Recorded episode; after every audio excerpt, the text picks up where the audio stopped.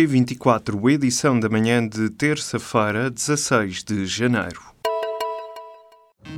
Apresentamos a nova gama de veículos híbridos plug-in. Uma tecnologia que veio para mudar o futuro. BMW iPerformance. Morreu a cantora Madalena Iglesias. A notícia foi avançada à lusa por fonte familiar da artista de 78 anos. A cantora morreu nesta terça-feira numa clínica em Barcelona. Madalena Iglesias nasceu em Lisboa em 1939, iniciou a vida artística no final dos anos 50. Em 1966 venceu o Festival da Canção com o tema Ele e Ela. Nesse mesmo ano representou Portugal na Eurovisão no Luxemburgo. As coberturas com amianto estão a ser substituídas em muitas escolas por painéis revestidos por poliuretano, um material derivado do petróleo que é altamente inflamável. Questionado pelo público sobre o assunto, o engenheiro e investigador principal do Laboratório Nacional de Engenharia Civil, Carlos Pina Santos, garante que o poliuretano pode ser, em certas situações, altamente inflamável. Este material é o mesmo que revestia a Associação Recreativa de Vila Nova da Rainha, em Tondela, onde no passado sábado houve um incêndio que provocou oito vítimas mortais e mais de 50 feridos. O jogo entre o Estoril e o Futebol Clube do Porto terminou ao intervalo por razões de segurança. Uma das bancadas onde estava instalada a claque dos Dragões estava em risco de ruir. Os adeptos foram encaminhados pela polícia para o relevado do estádio Coimbra da Mota por decisão das autoridades. Ambas as equipas esperaram uma hora, mas o encontro acabou por ser adiado. A Liga Portuguesa de Futebol irá reunir-se de emergência nesta terça-feira, onde irá tomar uma decisão sobre a data para a realização da segunda parte do Estoril Futebol Clube do Porto. É um alerta dos sindicatos a trabalhadores precários do Estado que estão a ser dispensados porque o contrato a prazo chegou ao fim. Os funcionários em causa não tiveram resposta sobre o concurso do Programa de Regularização Extraordinária de Vínculos Precários da Administração Pública. Em declarações ao Diário de Notícias, Ana Voila, coordenadora da Frente Comum, dá exemplos de casos na educação. A sindicalista garantiu ainda que, quando abrem os concursos, os trabalhadores em causa já não se mostram interessados em regressar. Há uma nova pressão sobre as negociações do Brexit. Trata-se da Noruega, que agora quer renegociar a relação com a União Europeia caso haja cedência de Bruxelas ao Reino Unido. O jornal britânico The Guardian diz que os representantes noruegueses já fizeram chegar esta posição à Comissão Europeia.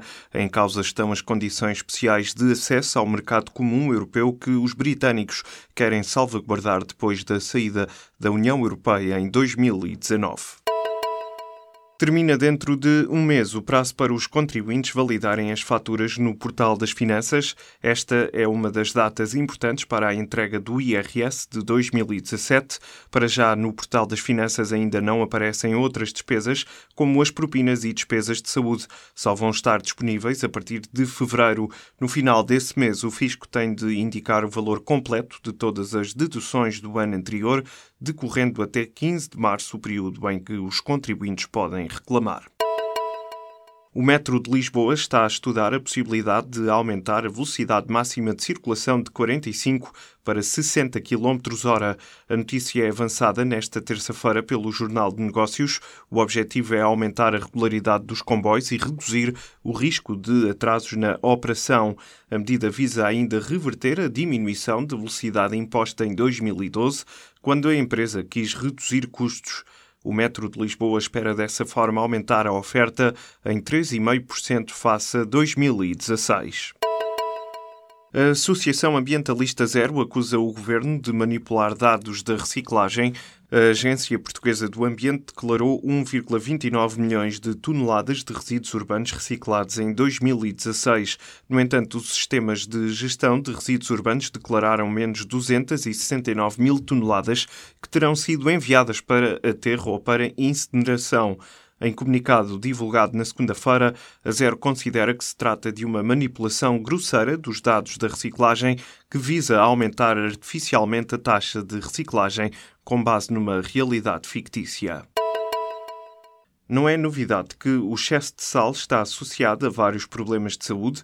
Agora, uma equipa de cientistas norte-americanos descobriu a forma como o sal é altamente prejudicial para o cérebro. Um estudo feito em retinos, publicado nesta segunda-feira na revista Nature Neuroscience, confirma os estragos que o sal provoca no cérebro e esclarece como se processam esses danos cognitivos. O alerta para este cenário negro do sal chega com uma luz ao fundo do túnel. Os efeitos são reversíveis. Bastará tirar o excesso de sal do prato. No ensaio em ratinhos, os especialistas perceberam que o excesso de sal acaba por provocar, por exemplo, um déficit na memória. A banda irlandesa U2 vai regressar aos palcos portugueses. O concerto está agendado para 16 de setembro na Altice Arena, em Lisboa. A data está inserida na digressão mundial da banda, que arranca a 2 de maio nos Estados Unidos. O tour 2018 segue-se ao 14º álbum de estúdio dos U2, Songs of Experience, lançado a 1 de dezembro de 2017. Este será o sétimo concerto da banda em Portugal. Os U2 estrearam-se nos palcos nacionais em 1982 no Festival Vilar de Mouros.